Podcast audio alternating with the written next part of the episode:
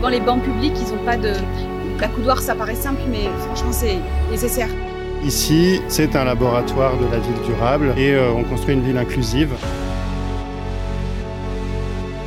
Bonjour, je suis Yves Pulici, un village aux portes de Paris, avec le souhait d'être un prototype et un modèle d'écologie et surtout d'accessibilité.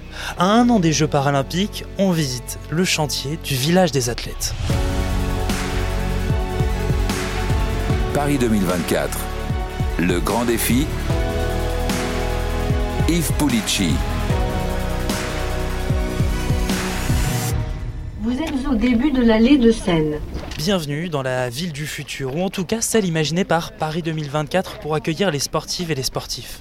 Au nord de Paris, à Saint-Ouen et à Saint-Denis, des ouvriers construisent le village des athlètes. C'est un immense chantier, des nacelles se balancent, les façadiers terminent les finitions. Sans revêtement, sans mobilier, sans arbres pour l'instant, on ne peut qu'imaginer à quoi ce village ressemblera. Vous regardez vers la Seine. Ce village, il est dessiné sur une carte en relief. On peut toucher les rues, les bâtiments et entendre des indications pour se repérer. Ça, c'est euh, un prototype en fait de table d'orientation euh, tactile. hein. Cette carte, c'est l'une des innovations accessibilité présentées par Pierre-Antoine Léra, chef de projet accessibilité Solidéo.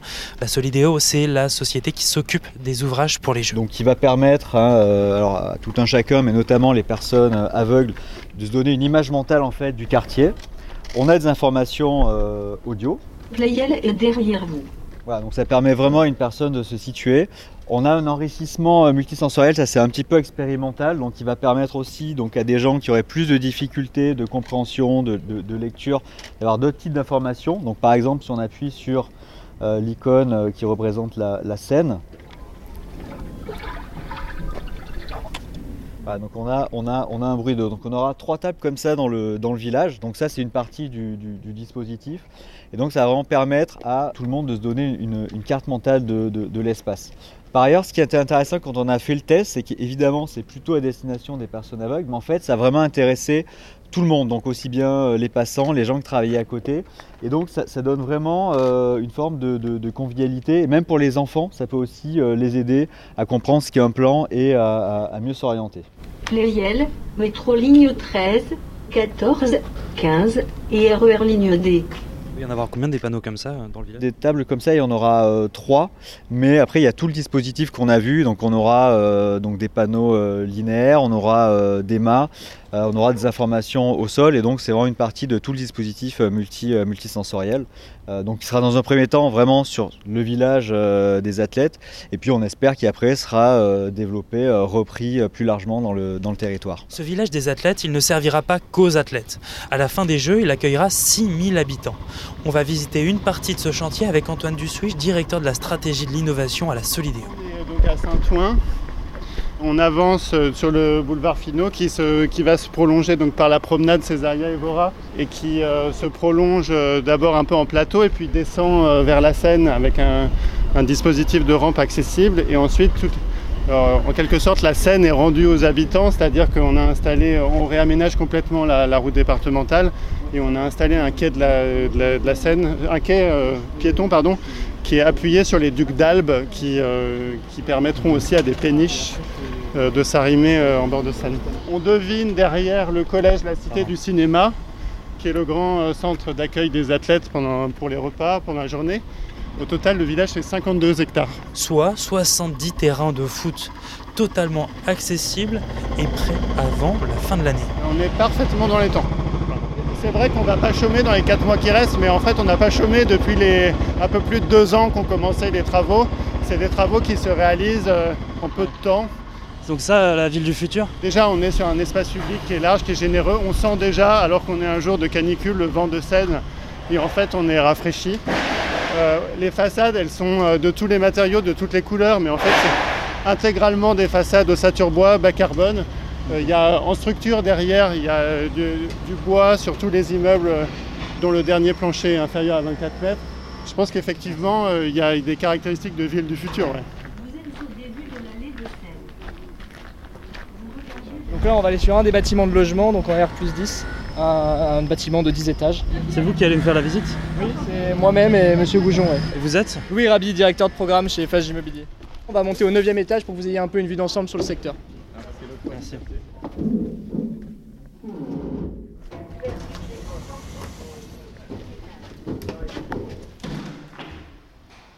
Là, on est sur euh, un T3. On n'y fait pas attention au premier abord. Ça, c'est ce qu'on appelle une cloison provisoire euh, qui vient séparer donc, le futur séjour pour créer une chambre supplémentaire et donc un espace collectif. La climatisation euh, était évidemment proscrite dans le cahier des charges de la Solidéo et, euh, et, euh, d'ailleurs, on n'en met jamais sur nos bâtiments de logement classiques.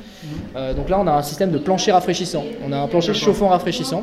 Et donc l'usager du logement pourra, avec le thermostat, programmer s'il veut du froid ou du chaud. En gros, l'objectif euh, euh, qui était notre cahier des charges, c'était euh, de maintenir la température pendant tous les jeux, quel que soit le, le- le climat de canicule. L'idée, c'est de garder la température en dessous de 26 degrés, à l'exception peut-être des périodes où euh, il fera plus de 32 degrés à l'extérieur, où là, l'objectif, c'est d'avoir au moins 6 degrés de différentiel de température entre l'intérieur et l'extérieur. Alors là, on est sur un bâtiment en béton bas carbone. hein. Sur nos petits bâtiments en R5, là, on est parti en bois. C'est quoi un béton bas carbone? Alors c'est un béton qui est dans son processus de fabrication qui est décarboné. Donc en fait ce qui fait la carbonatation du béton, c'est dans la création du, du béton, le clinker quand il chauffe, il, il émet du carbone. Et donc quand on a un ciment, le clinker vient du ciment, quand on a un ciment qui est euh, à la base moins euh, composé en clinker, de fait, on a moins de carbone qui se dégage. Donc c'est un, un béton qui est fait à la base de ciment qui est décarboné. Donc c'est des ciments qui euh, contiennent trois fois moins de clinker qu'un ciment classique.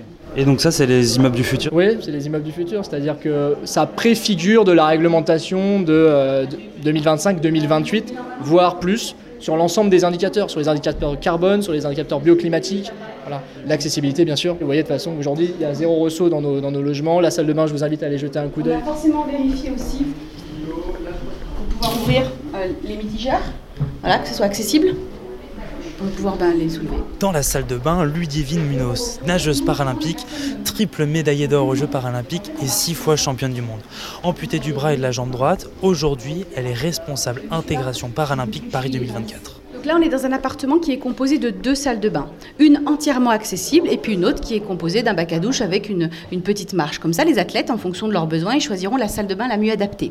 Plusieurs aménagements qu'on peut observer maintenant. Le premier qui est celui de la douche avec 0 cm entre le carrelage et le bac à douche. Ça permet aux personnes qui sont sur une jambe bah, de pouvoir continuer à avancer avec son pied euh, sans devoir sauter ou enjamber quelque chose. On a une barre de douche qui est installée euh, sur la gauche de la douche qui va permettre à la personne de se tenir pour faire un transfert. Le mitigeur de la douche est également très costaud pour permettre de se tenir dessus aussi si besoin. Et on va rajouter en plus, selon les besoins de chaque personne, un siège. Le siège, il aura des accoudoirs. On pourra le mettre soit à droite, soit à gauche en fonction du besoin. Et on rajoute une dernière barre amovible pour que les personnes puissent choisir la bonne hauteur en fonction du besoin. On a un vasque de, salle de bain qui est libre de tout mobilier en dessous. Ça va permettre à la personne en fauteuil roulant de venir de face et de pouvoir se laver les mains et puis prendre sa toilette de face. Si la, salle de bain n'est pas besoin d'être équipée ainsi parce qu'il n'y a pas de personne en fauteuil roulant dans cette salle de bain, on pourra rajouter euh, le caisson à tiroir avec roulette. Il y a également sur notre droite un sèche-serviette qui a été rehaussé pour éviter de se baisser et de devoir régler la température tout en bas. Donc le sèche-serviette est situé à mi-hauteur. Et enfin, pour terminer, nous avons euh, l'accroche-serviette qui est située à notre mi-hauteur pour pouvoir euh, garantir que la personne qui est petite de petite taille ou grande pourra accrocher sa serviette. De plus, on a euh, toutes les, pr- les prises de, courant électrique qui ont été remontées. Elles sont à 45 cm de haut parce que si vous avez un problème de gainage abdominal, quand vous vous baissez trop bas pour brancher votre prise de téléphone, vous risquez de tomber. C'est pour cette raison que toutes les prises ont été remontées. Il y a euh, zéro euh, rebord à enjamber pour pouvoir accéder au balcon. Le balcon est accessible aux personnes qui sont en fauteuil roulant ou aux personnes comme moi qui ont du mal à enjamber euh, pour pouvoir aller euh, profiter également de la vue. Zéro ressaut nulle part. Là, on est sur la terrasse. Ouais. On voit, on a une vue sur tout le village olympique. Oh non, non, là on voit juste un coin. En fait, on est euh, là, on est côté sud du village et on est tourné vers le sud, on voit Paris. Là, je vois un toit végétalisé. Alors, on a des toits végétalisés, celui est assez simple, mais il est, euh, il est non seulement végétalisé, mais il est aussi euh, accessible. Euh, enfin, on peut s'y promener. Il y a, là, regardez, il y a des structures pour euh, des panneaux photovoltaïques, euh, l'autre aussi d'ailleurs aussi. Et en fait, tous les toits sont actifs, c'est-à-dire ils ont une fonction.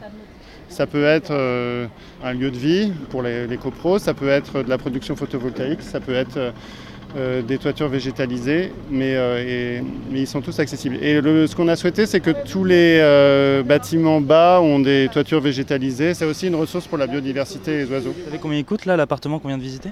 Ils ont justement là chez euh, Nexi TFH, ils n'ont pas lancé la vente, donc je serais bien présomptueux de dire le prix de l'appartement. Faut que je demande à Nexity, c'est ça? Ouais. Il coûte combien cet appartement? Donc ça c'est un logement intermédiaire. Donc nous on a vendu en bloc à, à un investisseur. Donc le prix au mètre carré est forcément plus bas que le prix pour les logements d'accession. On est entre 30 et 40%, 30% moins cher qu'un logement d'accession. Donc je vous laisse faire le calcul, on était entre 7000 et 7005. Donc on est vers 5000 euros. 5000 euros le mètre carré? Oui, sur de la vente en bloc. Rien de confidentiel, c'est les prix qui sont pratiqués sur toute la ZAC. À partir de quand, vous savez, ils seront mis en vente ces appartements? C'est la première partie de, de logement en accession, c'est sur le premier trimestre 2024, pense les lancer en, commercialisation. Et la deuxième partie avec les bâtiments au front de scène, là c'est plutôt en 2025, quand on aura récupéré les bâtiments pour les retravailler. Donc je dirais fin 2024, début 2025. Pourquoi les retravailler? Bah, les retravailler pour euh, les, les reconvertir post-JO, c'est-à-dire qu'enlever les cloisons provisoires, euh, euh, enlever les ascenseurs aussi provisoires, on a des ascenseurs provisoires sur les R5, pour garantir les, justement les temps d'attente pendant la phase paralympique.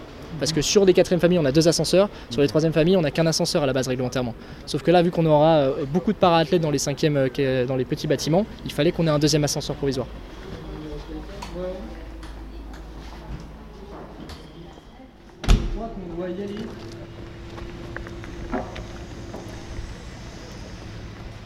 Ici, euh, effectivement, on voit la promenade Césaria Evora qui est un grand espace qui est à moitié végétalisé, à moitié euh, piéton. Euh, C'est une rue traversant tout le village, c'est ça? euh, elle, est, ouais, elle, elle relie finalement pratiquement la gare Pleyel jusqu'à la Seine.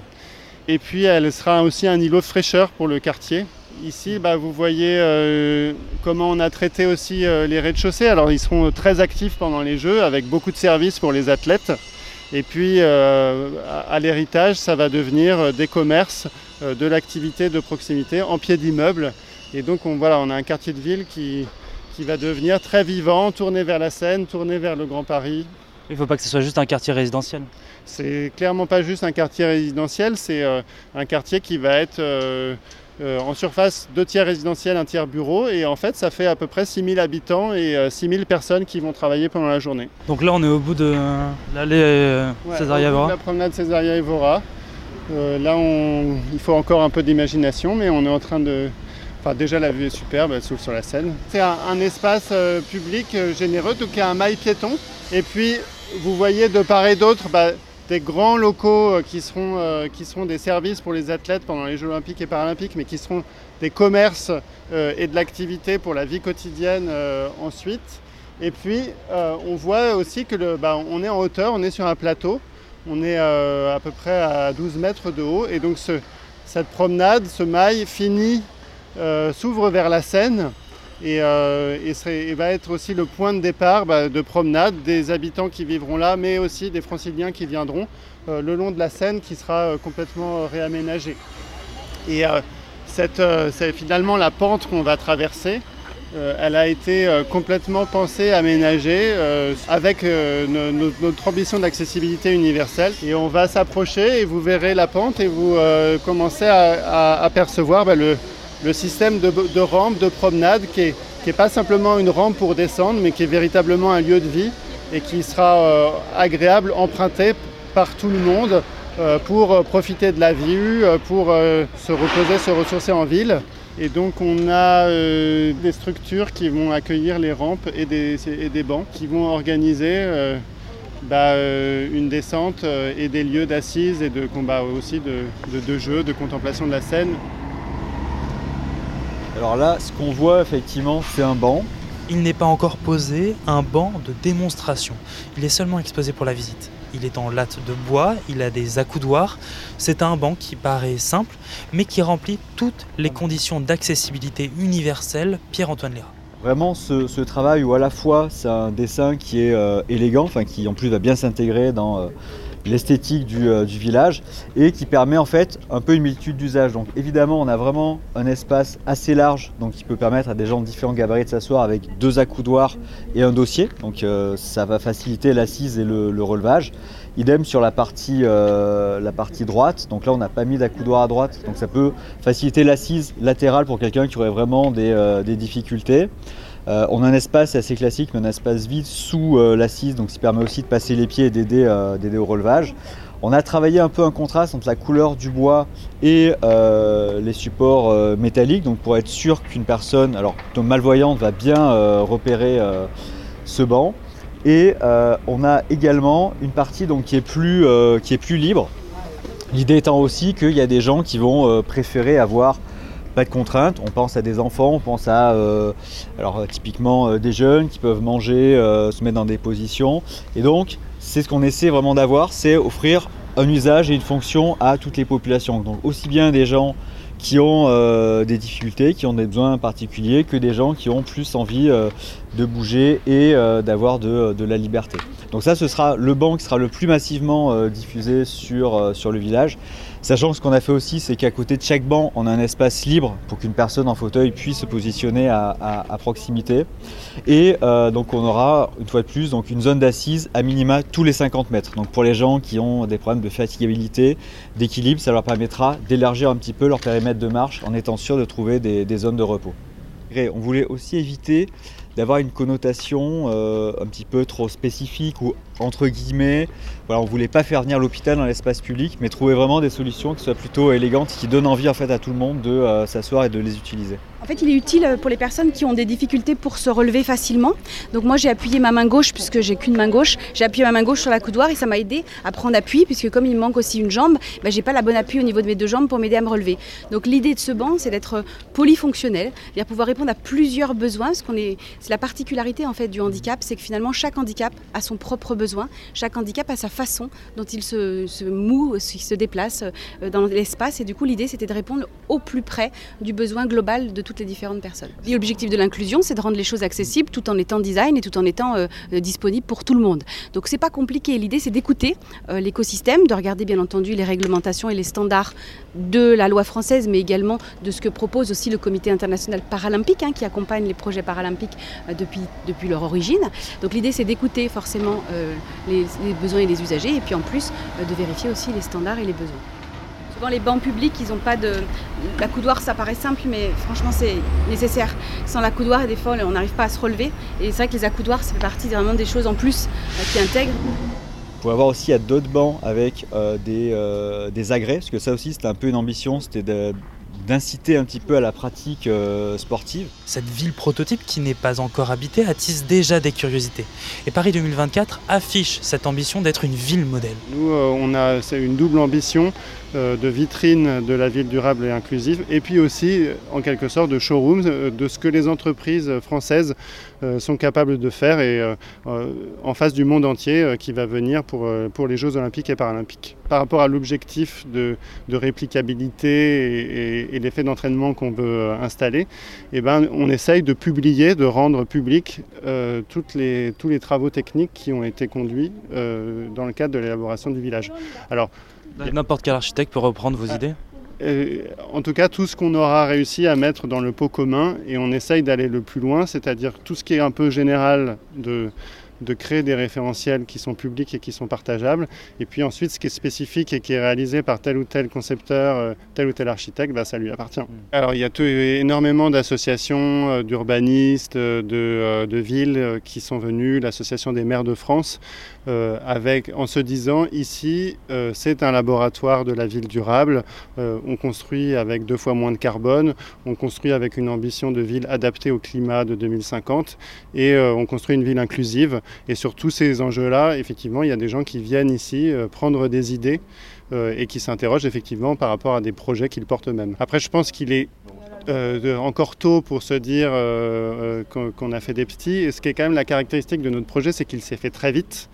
Donc entre le, le début de la conception et la réalisation, 5 ans, normalement c'est au minimum deux fois plus long. Et donc euh, euh, on verra des réalisations euh, qui seront dans la continuité de notre projet dans quelques années. On espère le plus vite possible puisque ces enjeux de transformation de la ville pour une ville plus durable, plus résiliente, plus inclusive, elles sont urgentes pour le pays comme pour le monde. Le coût de ce village est estimé par la Solideo à 2 milliards d'euros, dont 396 millions d'euros de financement public.